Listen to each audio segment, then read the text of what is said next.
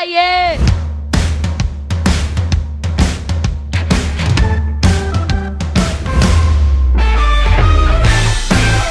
Hello, hello, hello, meu povo queridão. Estamos de volta aqui para o nosso podcast Opaê. E hoje a, a, a, acho que a gente pode até tocar um hino do Canadá aqui. Porque está recheado de canadenses, além do nosso nosso correspondente, né, lá, lá em Halifax, o, o, o Juca. Nós temos o nosso é, índio tupiniquim aqui de Campinas, o, o Boro e eu, né, dois, dois bancários no Brasil, mas temos a presença marcante, até passei perfume para recebê-lo hoje, que está lá em Hamilton, no Canadá, foi exportado pelo, pelo Brasil para o Canadá, o nosso amigo Juliano Cocaro. Fala, Pablo. Fala, pessoal. Rapaz, fui chutado para o Canadá, né? Lançado, jogado no Canadá. Eu, Juliano Cocaro, é casado com Thaís, pai de duas meninas, tão lindas quanto a mãe, que é a Raquel, de 14, e a Esther, de 9 anos. Hoje estou aqui em Hamilton, iniciando uma igreja de língua portuguesa. A primeira legal. igreja de língua portuguesa aqui na cidade. Então estamos com o coração aquecido e com o corpo gelado aqui. Legal, legal, legal. E, e você tá, virou, é santista ainda ou ou o frio canadense está impedindo você de expressar o seu lado santista aí nas praias, né? Rapaz, tá, ainda tá. Né? Eu sou um santista de nascimento, um São Paulino de coração. Por enquanto, me acostumando aí com esse clima gélido do Canadá. Tem me feito sentir saudade da praia que eu nunca gostei. Tá vendo? Só nada, nada, nada. É pastel, praia, garapa de cana. Ah, e esse ano tem Canadá no, na Copa, hein? Vamos lá. Puxa, aí tá com timaço. Tá aí time bom, sim, tá, estamos forte. Estamos forte competindo com Costa Rica, Honduras. tá, tá, lindo, tá lindo. É. Mas hoje a gente tem aqui um tema, um tema, vamos dizer, cabeludo como eu, né? É, vamos falar aí sobre um tema que é de do pai liberal e do pai conservador, né? Quem aqui nessa jogada quem manda no jogo, hum. se um tá certo, outro tá errado, e se, se tem isso também, né, de certo e errado. E eu já quero levantar a bola aí para o nosso convidado né, especial. Pode falar em português, não precisa falar em inglês, não. e aí, você acha que tem um lado certo e um lado errado, meu amigo Juliano? Rapaz, olha, para deixar minha filha ir pro balé, eu sou liberal. Para deixar minha filha namorar, eu sou conservador. Opa! então, essa é uma briga boa. É difícil, né? Encaixar a gente em que lado a gente está. Eu acho que eu me identificaria aí como um pai meio termo. Nem muito conservador, nem muito liberal. E eu acho que, eu acho não, tenho certeza que a Bíblia, ela acaba, a sabedoria de Deus acaba colocando-nos num eixo de equilíbrio que evita essa relação aí pendular entre conservadorismo e liberalismo no que tange a educação dos filhos. Engraçado, eu tava pensando hoje à tarde também, eu ia fazer essa pergunta, falei, pô, mas e eu, né? Sou conservador ou sou liberal? Falei, pô, mas depende da régua, né? É. Depende é. da régua que tá me medindo, né? Porque é muito complicado você falar isso. Por exemplo, né, o Juliano falou bem, pô, vou mandar pra um balé, eu sou liberal, né? Mas, tipo, né, liberal como, né? Ou para deixar sair à noite sair com os amigos, eu sou conservador. Então, assim, depende muito da régua que a gente está medindo, né? Tá tão exacerbada essa conversa que qualquer coisa que você colocar vai ter dos dois lados falando, não, isso é liberal, não, isso é conservador. Uhum. Então, é, é, é, bem, é bem complicado fazer essa avaliação, né? Simples, pura. Eu confesso que eu não, não consigo também enquadrar tão categoricamente uma das duas categorias aí, né? Porque, além do que eu falou da régua, você tem tem essa medição em várias áreas da vida, né? Tem muitas pessoas que falam do liberalismo teológico, aí, ah, não, vamos para o pessoal da reforma são mais conservadores, e aí você às vezes está num ambiente que tem aquele sensação de que isso é liberalismo, mas na verdade para aquele povo, para aquela região não é. Então é difícil você fazer de fato esse enquadramento. Eu se tivesse que optar eu me colocaria no lado dos conservadores, assim. Eu sou meio pai tiozão, assim, sabe? Menino faz futebol, menina faz balé, é, menina só namora com 21 anos. e olhe lá. então é, é, difícil, né, quando a gente se coloca nessa. Porque a gente tem. É, o, a gente estava comentando antes da gravação aqui sobre o podcast que o Luiz Saião participou, né? E ele sempre fala uma palavra, assim, ele fala que a Bíblia é agridoce, né? Ela tem tons ali, ela vai. E a vida é assim, a vida você tem dia que você tá mais tranquilo com alguns assuntos, depois você se pega um pouco mais fechado. Isso vai permeando toda a criação, né, dos seus filhos também. Não, fora o cara que, que eu acho que aí vocês falam se discordam ou concordam, né? mas um cara que era conservador mesmo e vai pegando um, um quesinho de liberal, né? Ele, ele não é, ele não vai totalmente pro liberalismo, né? Mas ele, ele vai abrindo mão de algumas coisas e, e vice-versa, né? O cara que é, que é liberal e ele vai pô, não aqui não dá para abrir mão, é, é, abrir a guarda tão, tão desse jeito, né? Eu acho que isso também também deve acontecer em algumas situações. Né? Não sei se vocês concordam ou não. É engraçado isso, porque parece que o tempo, não quero falar a velhice, mas o tempo de vida vai nos deixando mais conservador, né? Eu acho que quanto mais afastado você tá da juventude, da adolescência, que são os períodos mais expoentes da da vontade de fazer coisa diferente. Eu vejo isso comigo, né? Quanto mais longe você vai ficando, parece que menos você entende e é um esforço maior de você ir lá entender. Ué, mas por que isso, né? Eu vejo aqui pelas roupas, eu fico vendo a galera, a molecada, a roupa das, das, das meninas, dos meninos. Falo, meu Deus, o que, que é isso aí?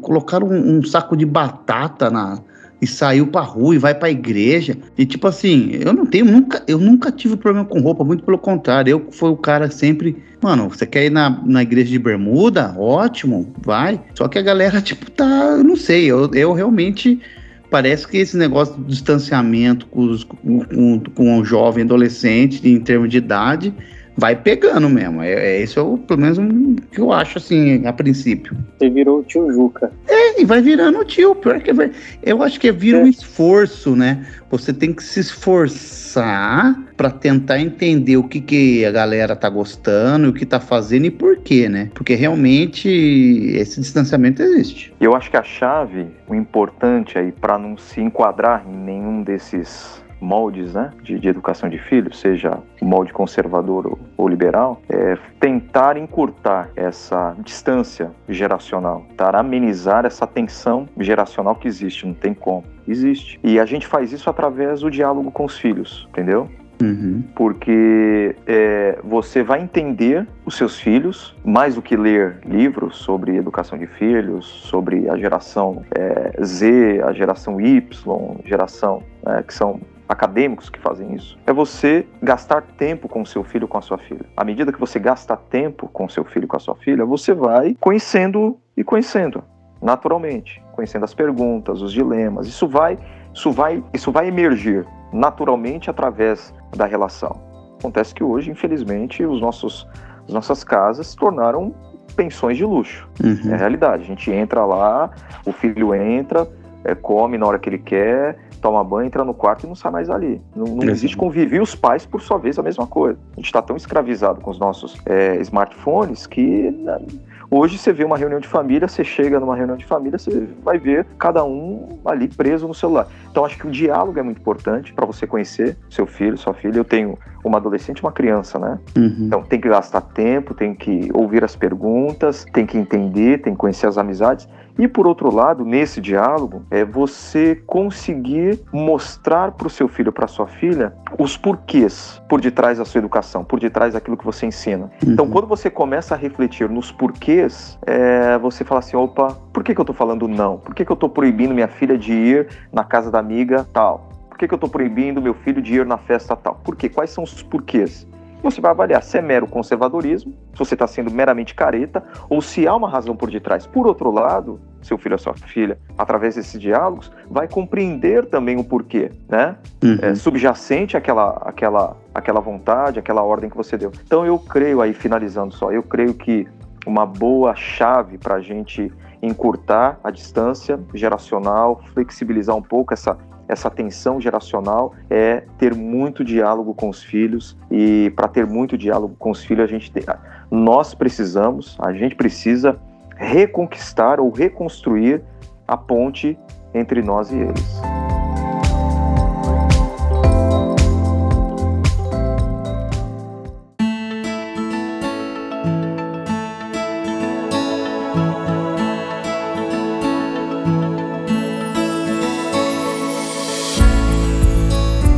Que vocês diriam, ou qual seria o pensamento de um filho que quer fazer, quer se especializar em fazer crochê e uma filha que quer fazer levantamento de peso? Quer ser uma rata de academia e fazer. Porque tem, viu? Eu tô falando isso porque eu já vi. vamos, vamos tocar nesse conservadorismo. Você quer fazer, aí. Você quer fazer crochê? É, de repente o menino quer, e aí? Você é. vai ficar fazendo panos quentes ou você vai ser aquele que vai levar a Paula de crochê? Ele tá naquela assim, eu tenho um amigo. Tem um amigo. Que...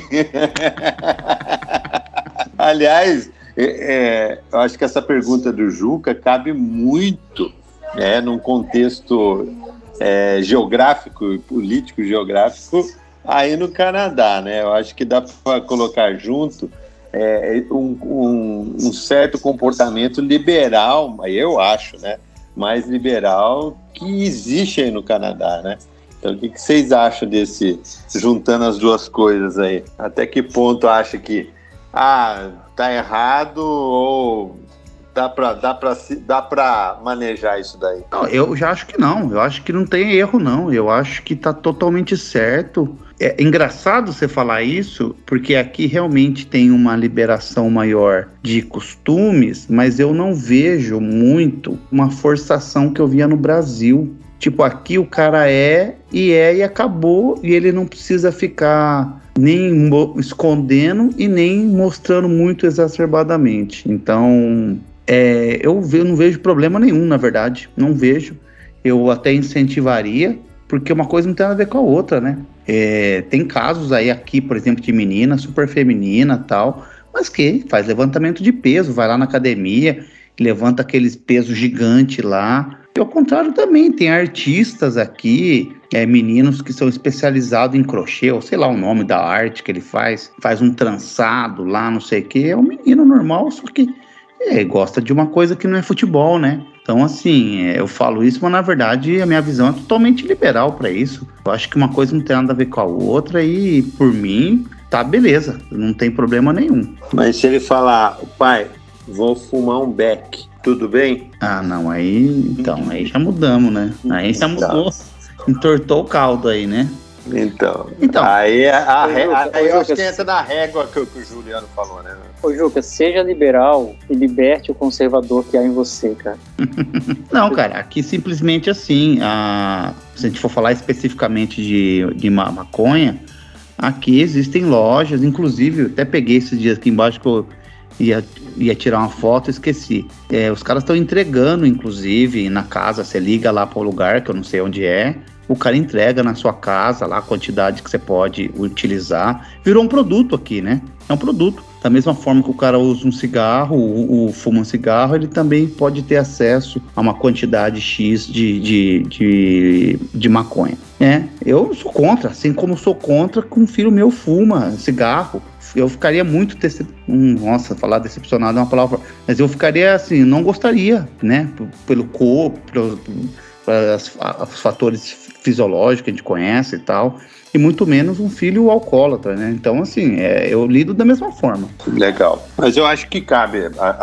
Aí eu entro numa discussão bacana, porque eu acho que vai muito do que o Juliano falou do diálogo, né? Porque a gente deu um exemplo, ah, crochê, levantamento de peso, maconha, mas você entende que o negócio é, é ele não tem fim, né? Essa, essa linha de, de liberalismo você vai cavocando e vai vindo coisas de diversos tipos, né? Ele pode desde a, o, o moleque vai desde falar, pai, vou fazer um crochê, vou fumar uma maconha, vou, sei lá, agora eu decidi que vou ser homossexual, né? Então, acho que esse é um grande dilema que daí cabe pra gente, a gente está aqui, acho que para dar um help para esses pais está na cabeça de muito pai. E agora, né? O que, que eu faço, né? O que, que eu faço com meu filho que está aqui e ele está com umas ideias malucas que diz que eu sou careta porque eu não estou deixando, né? E o que, que eu faço com ele? O que, que eu vou. O que, que a Bíblia diz disso? A Bíblia, eu vou trancar meu filho dentro do quarto, vou bater nele, eu vou esculachar ele porque ele está querendo fazer o, o tricô dele, né? Ou ele vai fumar maconha, eu vou expulsar ele de casa. Como. Ah, eu não sei se vocês entendem qual que é o. Como, como que a gente cuida disso, né? Eu acho que essa é uma palavra bacana, o cuidado disso. Como que Deus uhum. nos orientaria em relação a isso. Porque a gente sabe, né? Eu, particularmente, eu te, acende aquele a, a, luzinha vermelha, né? O red flag tá, tá, tá levantado. Bem, bem, cuidado. Uhum. Acho que tem algumas coisas que são permissivas, a gente pode, ó, vem aqui, vamos, vamos fazer isso e tal, mas tem coisa que a gente sabe que não pode. É, todas as coisas me são lícitas, né, mas nem todas convêm, né? A, uhum. a própria Bíblia diz. Mas assim, ó, eu acho que joga na roda aí para a gente bater um papo é isso. Como cuidar disso, né? Desses, desses alertas vermelhos que podem surgir nesses liberalismos, né? E depois a gente pode até falar do conservador, conservadorismo também, né? Uhum, eu acho uhum. que é uma outra ponta que, que é perigosa também. É. Eu, por exemplo, a, quando fala de, de pais conservadores, já parece que a gente tem um também um estereótipo, né? Pai grosseiro, é, cerceador, proibitivo, a gente tem uma, uma caricatura, né? Do machão que dá murro na mesa, que fala pro filho sentar como homem. Então pode haver essa distorção, né? A gente pode estar tá olhando, analisando o pai conservador nessa perspectiva, o pai liberal também, né? Olhando na perspectiva do defeito, da distorção da paternidade, no caso. Mas eu digo assim, Hoje, o jovem, o adolescente, ele tem acesso a muita informação. Não adianta apenas proibir por proibir. É claro se o pai proibir, biblicamente falando, o filho tem que obedecer, a menos que a proibição contrarie um princípio das escrituras. Aí o filho tem liberdade para para não obedecer aos pais. A obediência dele, em primeiro lugar, é ao Senhor. Mas vamos falar que a ordem do pai não conflita com algum princípio da palavra de Deus. O filho tem que obedecer, ponto final. O pai não tem que ficar se explicando. É, tem que honrar, mesmo que a gente não concorde. A Bíblia não fala para amar pai e mãe, fala para honrar pai e mãe. Assim como a Bíblia fala para honrar o rei. Né? Mesma palavra usada. Então tem que honrar, tem que obedecer ponto final. Acho que isso é importante para os pais também. A ordem de pai tem que ser cumprida. Porém, muitos pais, vou usar aqui o termo conservadores, acabaram perdendo seus filhos porque simplesmente proibiram, sem nenhum argumento, sem nenhuma justificativa. Ah, não pode porque não pode, porque não pode, porque eu não quero e ponto final. Ah, mas por quê? Será que existe alguma razão por detrás dessa proibição? O que, que a Bíblia diz sobre isso, como você falou? Que tá, eu falo pro filho não usar maconha, que faz mal, mas ele olha para o pai dele tomando é, 10 latinhas de cerveja todo dia, 5 latinhas de cerveja todo dia, tá tudo certo. Ou o pai se empanturrando de comida, de carne de porco, então tá certo. Ah, não pode fazer tatuagem porque fere o corpo. Mas será que outras coisas também não? Então, para o jovem, não estou dizendo que está que tá certo, não tô, sou, sou contra também, mas estou dizendo assim, para o filho que, que é observador, que tem muita informação, não basta simplesmente falar, não pode formar, fumar maconha, não pode fazer tatuagem, não pode. O que, que está por detrás dessas proibições? Porque assim, a proibição, ela não pode ser vista só é, do ponto de, sob o prisma é, de alguém que quer cortar o seu barato. Deus deu muitas proibições para gente, como expressões do seu amor por nós. Então, os nãos da Bíblia, eles são provas do amor de Deus pelo seu povo. Haja visto os dez mandamentos, que tem vários nãos. Né? Não, não, não, não. Por quê? Porque é, um, é uma prova de amor. Qual é a prova de amor que você está dando para o seu filho a partir desse não. Eu creio que a gente conquista o coração dos nossos filhos não apenas dizendo não, mas explicando a razão, mostrando para um filho, biblicamente falando, por que, que aquilo é errado. Esse, para mim, é um ponto muito, mas muito importante na criação de um filho e o que eu tento fazer com as minhas filhas. Eu tento mostrar para elas, na medida do possível, que às vezes não tem, não tem como ter diálogo, mas na medida do possível sempre tento mostrar para elas por quê? Que aquilo que eu estou dizendo, né, sendo um pai conservador, falando não, tem é, relação com o meu amor por elas. E uma coisa que um pastor, Ricardo Agreste, sempre falou, e eu gravei isso. Pastor Ricardo é pastor em Campinas, da, da Igreja Chácara Primavera, e ele trazia esse princípio e eu acabei é, assimilando para minha vida e para a educação dos meus filhos, das minhas filhas. Não tenha pressa de ser amado pelos seus filhos. Não tenha pressa de ser amado pelos seus filhos. Hoje eu olho com 39 anos para trás e consigo fazer uma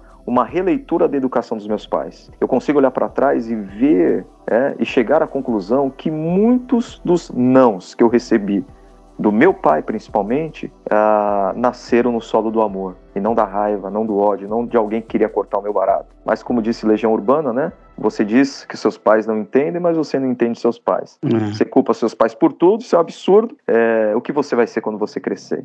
Então a gente, eu não vou dizer que a gente só aprende a ser ser filho depois que a gente se torna pai, mas a gente se torna um filho mais compreensível à medida que a gente se torna se torna pai. Então a gente tem que ter paciência com a criação dos nossos filhos. Um dia eles vão amar a gente. Recentemente agora, acho que sexta-feira passada, é, a minha filha, né, Sofia, a gente estava num grupo de amigos, comendo uma esfirra e tal, e aí o, as pessoas que a gente nós convidamos para vir em casa trouxeram uma garrafa de Coca-Cola. Aqui em casa, por gosto pessoal, eu e minha esposa, nós não tomamos refrigerante. E a gente entende que faz, faz mal para a saúde, a gente também não deixa nossos filhos tomar. Só que todas as crianças tomando. Aí minha filha perguntou, pai, por que, que eu não posso se todas estão tomando refrigerante? Na hora, com um monte de amigos em volta, a explicação que eu gostaria de dar para ela, técnica e de obediência, técnica no sentido do refrigerante fazer mal e de obediência de que eu sou seu pai e eu estou falando não, poderia magoar os convidados, né? Poxa, o cara trouxe refrigerante, os filhos dele tomam refrigerante. E eu falei, não, mas por quê? Eu olhei para ela, e aqui é assim em casa, assim, não, e acabou o assunto. Ela pegou outra coisa lá tal, não sei o que. Aí, no dia seguinte, eu apareci com um vídeo é, do Manual do Mundo, que é um programa que eles gostam bastante, do Iberê. Olha, tá aqui mostrando quanto açúcar tem no refrigerante, tal, tal, tal. Mas eu quero te explicar mais. Por que, que o papai falou que não aquela hora? Porque aquela hora é hora de tomar uma decisão. Depois eu explico. Então tem horas que a vida é assim, você, foi o que o Juliano falou, você tem que mostrar e você tem que ser incisivo porque você está ensinando aquela criança no caminho que ela deve andar. Claro que o texto de, é, que a gente lê bíblico, ele está falando de um contexto bíblico, de ensinar as escrituras, mas eu creio também que é ensinar coisas que você entende são relevantes para você, são importantes. Então, se você entende que é importante uma coisa tão simples como tomar um refrigerante, você tem que ensinar essa criança o que ela tem que fazer, o que ela não deve, deve fazer. E eu concordo com o Juliano que isso é um ato de amor. O, o não, ele, ele é ele é importante. Ele traz é, segurança, ele traz um norteador para a criança. A criança sabe que ela tem limites. Então, o jogo que ele trouxe no sentido provocativo de pensarmos em uma aula de crochê, uma aula de balé, uma aula que inverte o estereótipo né, daquilo que, tá, que é esperado, mas muitas vezes é, é necessário refletir juntamente com a família se aquilo que está sendo pedido é parte de um coração realmente desejoso de praticar um esporte, uma atividade diferente, ou tão somente porque o, o espírito do tempo está levando para aquilo. A minha filha hoje, de novo, outro exemplo da minha filha, ela perguntou assim, ela falou assim, ah, pai, eu estou brincando de Lego aqui, e a menina do Lego, ela tem 14 anos e tem celular. Eu falei, nossa, que adiantada essa menina com 14 anos com celular, porque você só vai ter com 18. e ela falou: Ah, mas os meus primos de 9, 10 anos têm. Eu falei assim: sim, na casa deles eles têm, mas aqui em casa não. E aí, novamente, uma conversa. Mas o espírito do tempo, por exemplo, pede celular para as crianças. Sendo que nós aqui, velhos, né? O Juliano entregou a idade de 39, eu tenho 38, o Pablo tem 52. é, a gente foi ter, eu fui ter celular com 19 anos, porque eu comprei e ele só ligava, né? Então, essa questão do espírito do tempo, ela tem que ser avaliada no contexto familiar e a família entender aquilo que tem que ser colocado como, ó, isso pode, isso não pode, isso tem um limite e nortear a criança.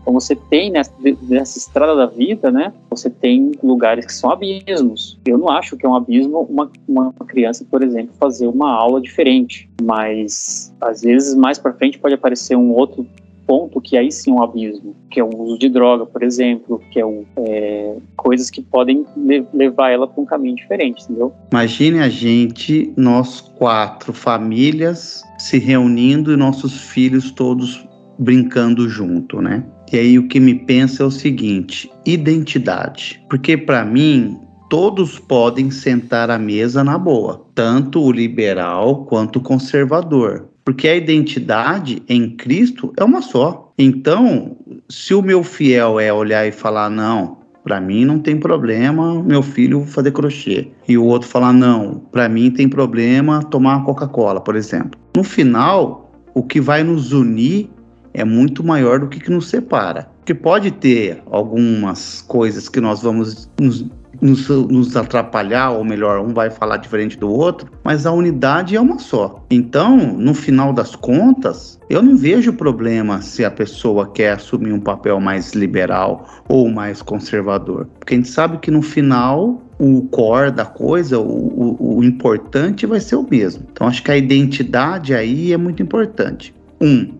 Dois, sobre esse assunto que eu acho muito interessante que o Juliano começou e o Boro também trouxe um pouco mais sobre o falar e eu falei, faz, eu falei, tem que ser. Um amigo meu aqui, ele usa uma, uma ilustração que eu acho interessantíssima, né? Assim como Deus, ao decorrer da Bíblia, teve o que eles chamam de revelação progressiva, por incrível que pareça, o pai também tem. Porque uma coisa é você falar não para um filho, como a minha aqui, de três anos. Não tem explicação.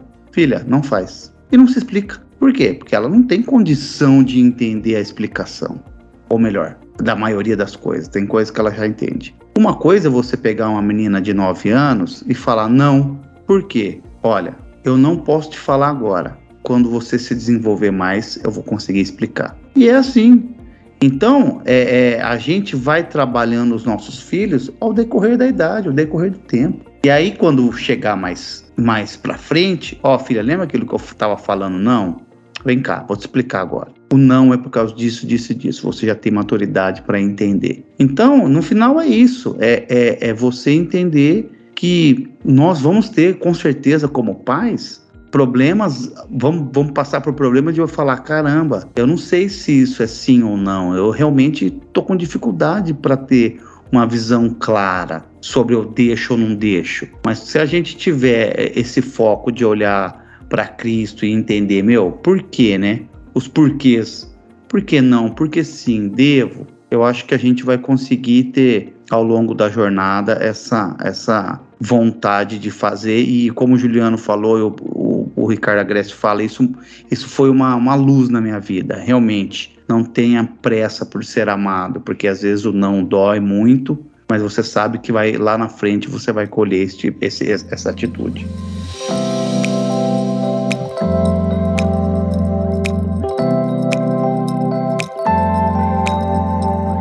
Pegando um pouco do que o Boro falou aí, que entra numa outra seara que é do, de um querer ciscar no terreno do outro, né? Ou o conservador da pitaco na vida do liberal, ou o liberal da pitaco na vida do conservador, né? Eu acho que quando o Juca fala que vai sentar na mesa, sempre vai ter um que vai ficar, ó, oh, você é chato, hein, meu? Deixa seu moleque tomar coca, que mal vai fazer, né? E fica buzinando na orelha do seu filho ou na sua orelha, né? E é de que não há mal nenhum tomar uma Coca-Cola ou, enfim, N coisas aí que ou fala, né, de que, ah, você tá deixando seu filho fazer crochê, você sabe que isso vai acontecer, né? E fica aquele papinho, né, meio, meio atravessado, meio provocativo, vamos dizer assim, né? E eu acho que cabe a nós também, né, como, como pais, nesse sentido de da conversa, do diálogo, ensinar os filhos a enxergar essas diferenças, né, Juca? Vai sentar junto, mas saber respeitar e enxergar o outro. Tipo, ali funciona assim, na casa do Boro, a gente já sabe, ele deu o recado para não levar Coca-Cola, né? Vai ter que levar Del Valle lá. Mas. Del, Va ele... Del Valle não, é, não pode também, Del Não pode Del Valle também.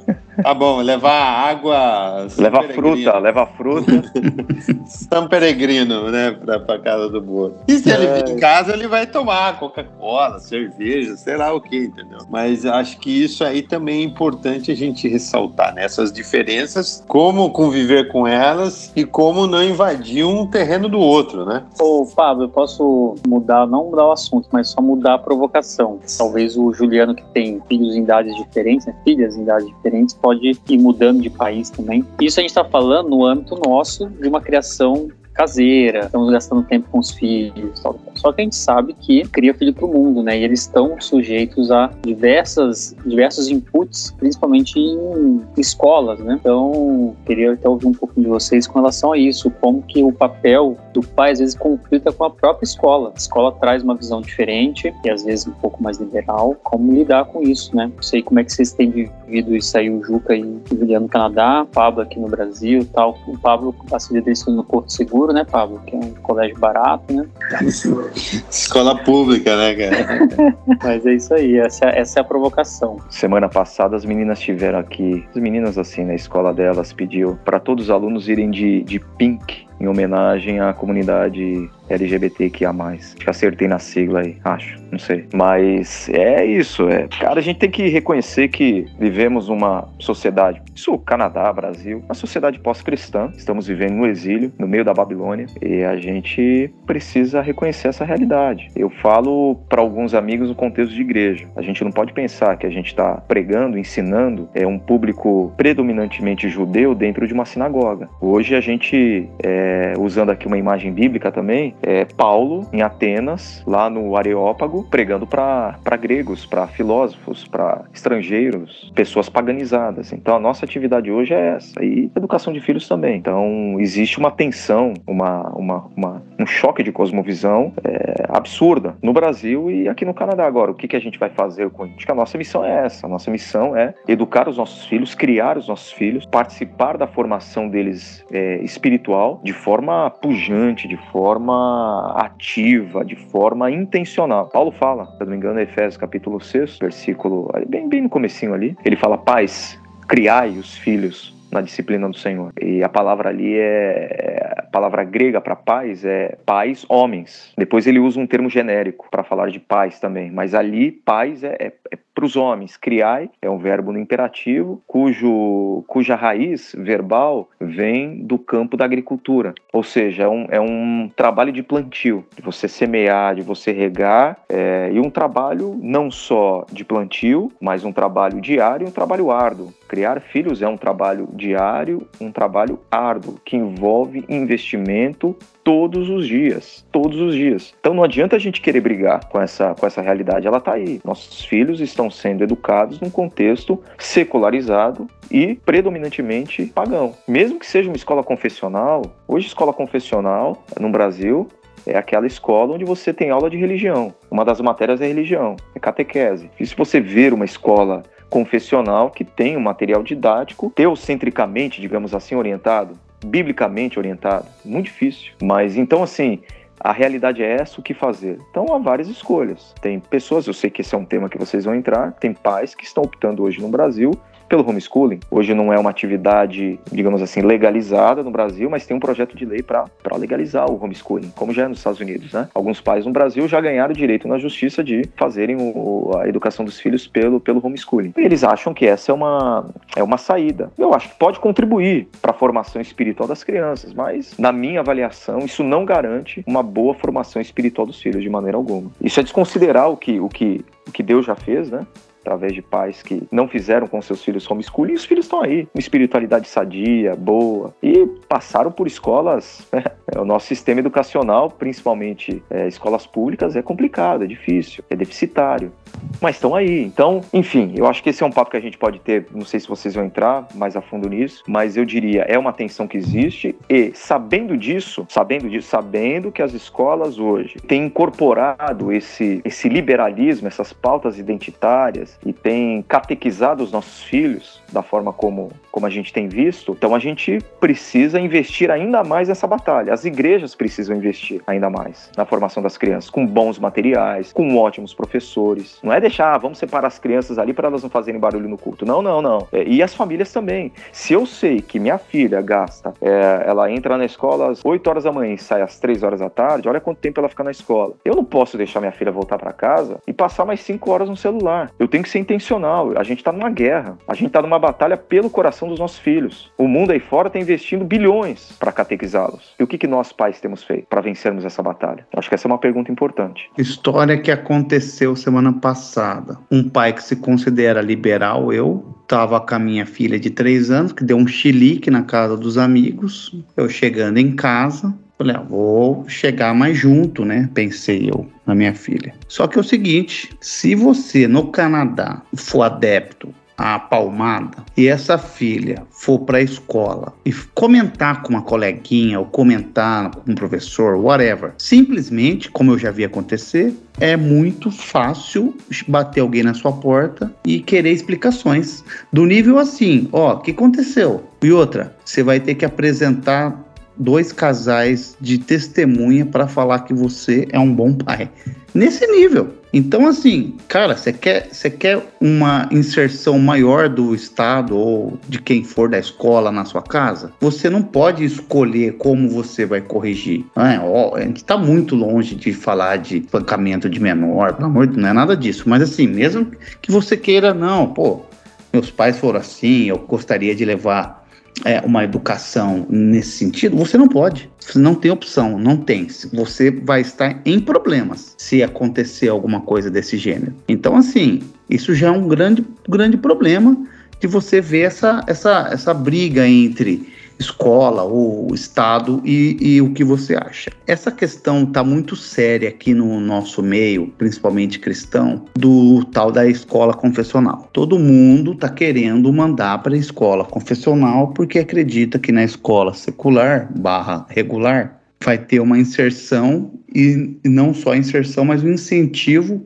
à discussão de gênero. E aí a gente sempre fica nessa conversa, mas poxa, mas espera aí, complicado, né? Você vai querer ser luz na luz, não deveria ser luz lá no meio onde tem necessidade. Então, assim, realmente eu não tenho uma resposta muito clara para isso, não. Mas que é um problema muito sério essa questão de você.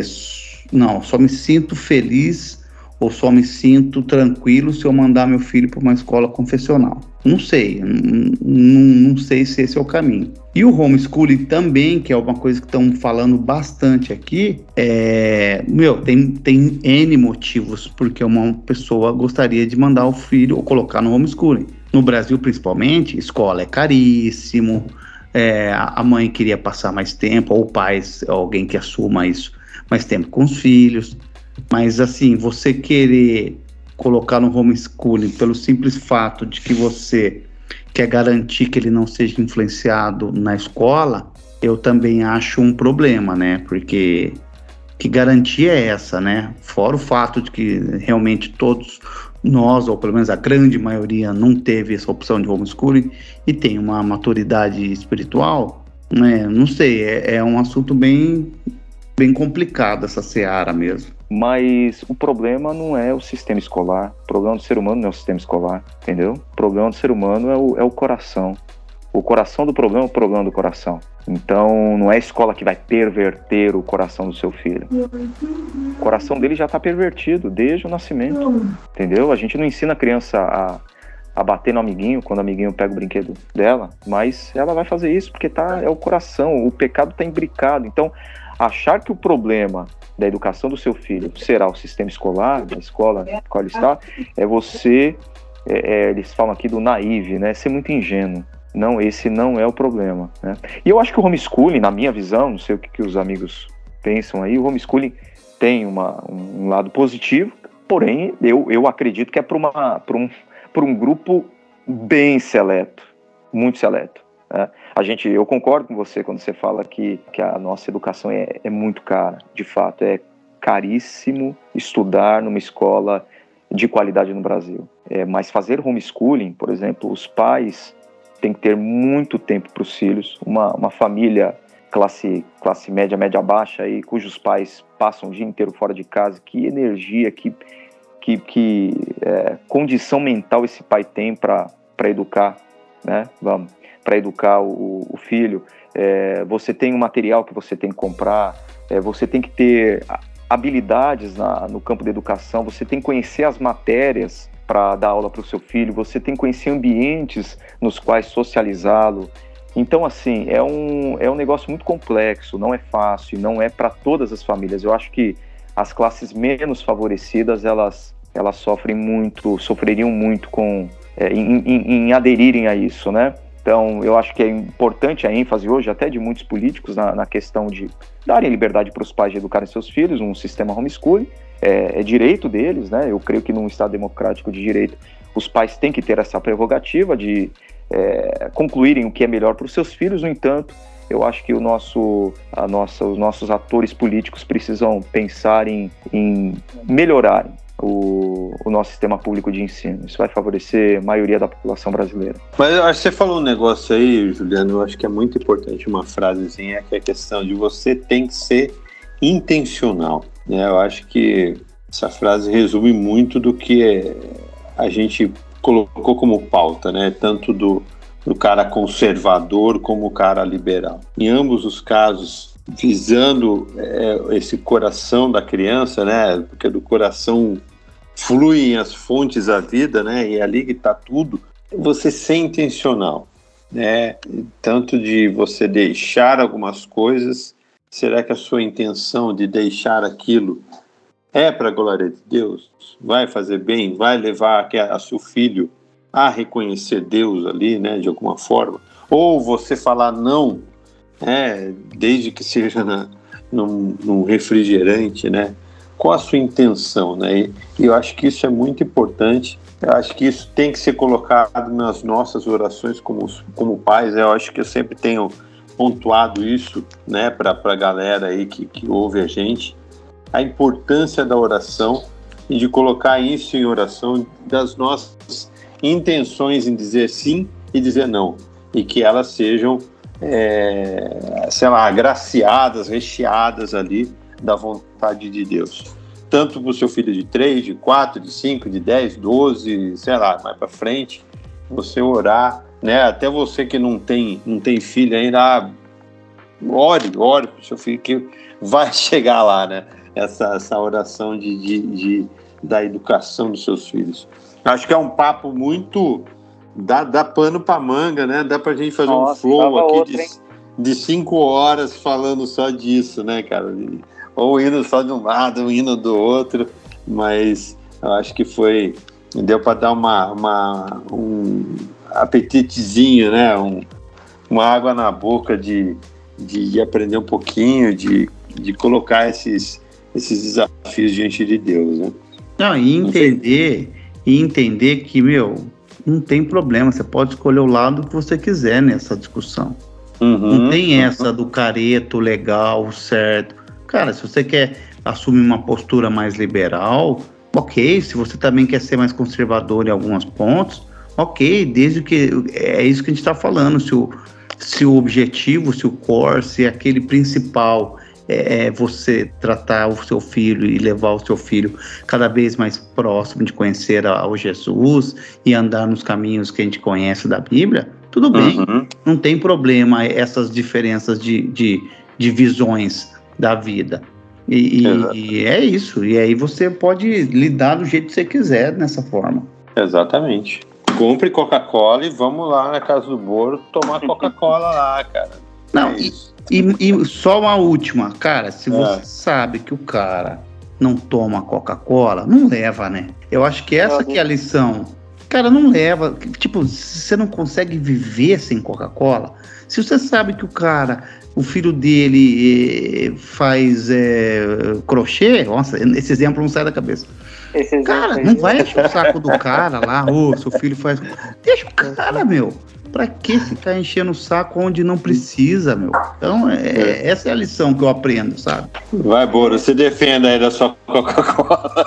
Não, não, cara, é só pra explicar, assim, o rapaz que trouxe, a família, em nenhum momento isso a gente tem esse perfil, e acho que alguns amigos nossos também têm, a grande maioria, cara, educação do seu filho, responsabilidade sua.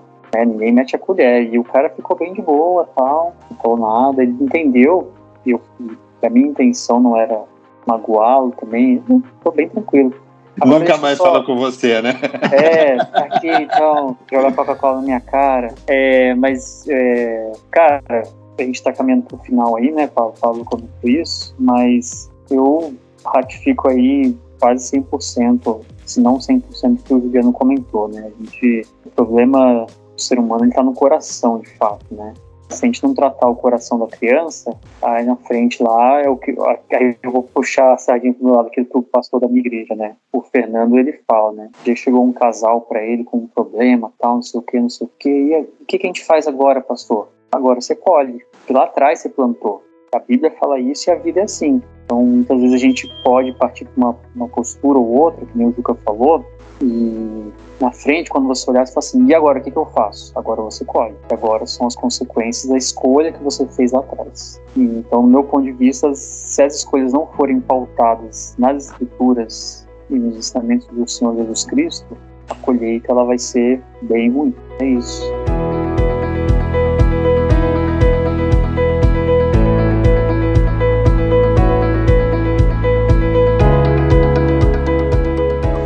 Juliana, agora é aquela hora que a gente acena pro garçom para ele fechar a conta, né? Mas é um momento é, muito esperado, né?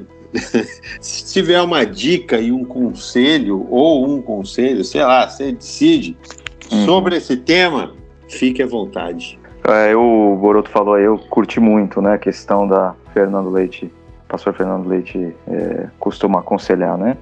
E, e, de fato, assim, você, você pode escolher o que você planta, mas você não pode escolher o que você colhe. E eu acho que a melhor forma, conselho que eu dou, não tem nem a ver com a criação dos filhos diretamente. O melhor conselho para a criação de filhos não tem a ver com a criação de filhos exatamente. Na minha opinião, o Pablo, eu acho que a melhor forma de influenciar os filhos de impactá-los com o amor de Deus, é ilustrar os princípios bíblicos através da nossa vida. A melhor Bíblia que um filho pode ler é a Bíblia interpretada e ilustrada na vida dos seus pais. Então não adianta a gente querer é, dar passos e, e estratégias e técnicas e livros para os pais criarem os filhos se eles não estão incorporando os princípios que eles querem ensinar para os seus filhos. Então, dizem que as palavras uh, podem convencer, mas, os, mas o exemplo arrasta, e de fato. Então, assim, o que eu digo para os pais?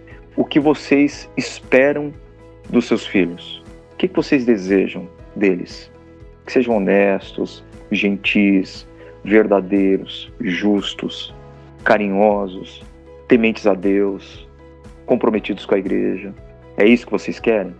Vocês desejam? Então, antes de querer é, fazer com que os filhos assimilem esses princípios, mostrem para os filhos como esses princípios funcionam na prática. Por isso que a Bíblia diz: ensina o filho no caminho. Não é o caminho, é no caminho, é junto. Então, que Deus abençoe os pais, homens, é, as mulheres, é, as mães também, e que vocês peçam a Deus força, porque essa capacidade de viver do jeito que Deus quer vem dele, que vocês peçam força a ele para que vocês consigam viver o tipo de vida espiritual, o tipo de caminhada com Jesus que vocês esperam dos seus filhos. Perfeito. E aí, Boro, vai, se realiza agora. Conselho uma dica. O conselho que eu dou é assim, uma coisa que a gente falou e permeou nossa conversa aqui, é de que há, estamos numa guerra aí pela, pelo coração dos nossos filhos, né? E o armamento do lado que eu entendo ser o lado inimigo, né, que são aqueles que querem levar meus filhos para o mau caminho, é pesado. É armamento, artilharia pesada mesmo. O meu conselho é que você, pai, use e abuse das armas que você tem em suas mãos. Por que, que eu digo isso dessas armas? Não é uma coisa violenta, nada ah, hoje, hoje não tá fácil, porque as crianças têm muito, têm muito streaming, tem Netflix, não sei o quê. Cara, use do seu poder para oferecer outra coisa pro seu filho. Leia um livro junto, ou assista um programa de qualidade junto. Então, combata essa batalha de uma forma feroz, porque o lado de lá também tá feroz na batalha deles. E a minha dica tem a ver com esse momento que vivemos, o, o Juliano falou no começo que nós vivemos, é, deixa eu ver se eu entendi direito o que o Juliano quis dizer, nós vivemos no exílio, né? E aí minha dica fica um livro do pastor Emílio Garófalo, acho que é assim que fala o nome dele, Garofalo, que chama Esther na Casa Persa. Esse livro é muito bom, assim, porque ele mostra como que é viver no exílio, como que como que é viver em tempos em que, olha, você é diferente e se você levantar sua voz, você vai ser massacrado, você vai ser moído e que lições você pode aprender desse mundo, né, dessa dessa situação e como continuar sendo fiel a Deus mesmo no exílio. É isso, conselho a dica. E não beba Coca-Cola. Vamos lá. Juca, Juca, quem manda aí, Juca? Juca, gente. A Juca tá, tá aumentando a produção lá da casa dele. Não sei se vocês sabem, não. Boa, povoando a terra, princípio bíblico. É. é. Cara, chegando mais uma discípula ou discípulo aí, né, cara? É. Graças a Deus. Já vai nascer com o passaporte canadense. Isso aí. Ah, Aí, eu tô, tô, meio fracão, mas eu penso assim numa, numa dica, até meio que permeando o que a gente conversou hoje nesse contexto. Eu acho que nós estamos vivendo épocas de polarização muito, muito forte. E do tipo assim, quem tá comigo, tá comigo, quem não tá é inimigo. E quem não pensa igual eu, eu quero distância, eu cancelo, eu multo e eu não quero conversar, não quero saber. E eu acho que não, acho que o caminho ao contrário seria o diálogo, entender que nem sempre você está certo, às vezes você está um caminho, o outro está outro, e podem andar juntos na mesma direção sem problema nenhum, mesmo cada um pensando diferente. É, a gente que mora aqui num país tão, eles chamam de coxa de retalho, né? um país tão multicultural, onde você vê uma pessoa chegando com um véu, o outro chegando com um chinelo, o outro cara chega de um tipo de uma saia, um negócio assim. E você percebe que você precisa olhar um pouco diferente para as coisas ao redor. Então, assim, a minha, a, o meu chamamento é para que a gente consiga olhar o diferente, não com pré-julgamento do errado, mas tentar entender, tentar olhar, tentar perceber quais são as coisas que podem nos unir. E, e o diálogo, para mim, é a chave, você conseguir sentar e conversar. Porque as pessoas que se empurram e se degladiam não vão chegar a lugar nenhum. Né? E com certeza, se Jesus viesse hoje, o diálogo ia ser a chave né, para esse mundo tão, é, é, tão diferente nesse sentido. Então é isso, é, é, é, tentar entender o outro lado e perceber que nem sempre você vai estar certo e às vezes você não está mesmo.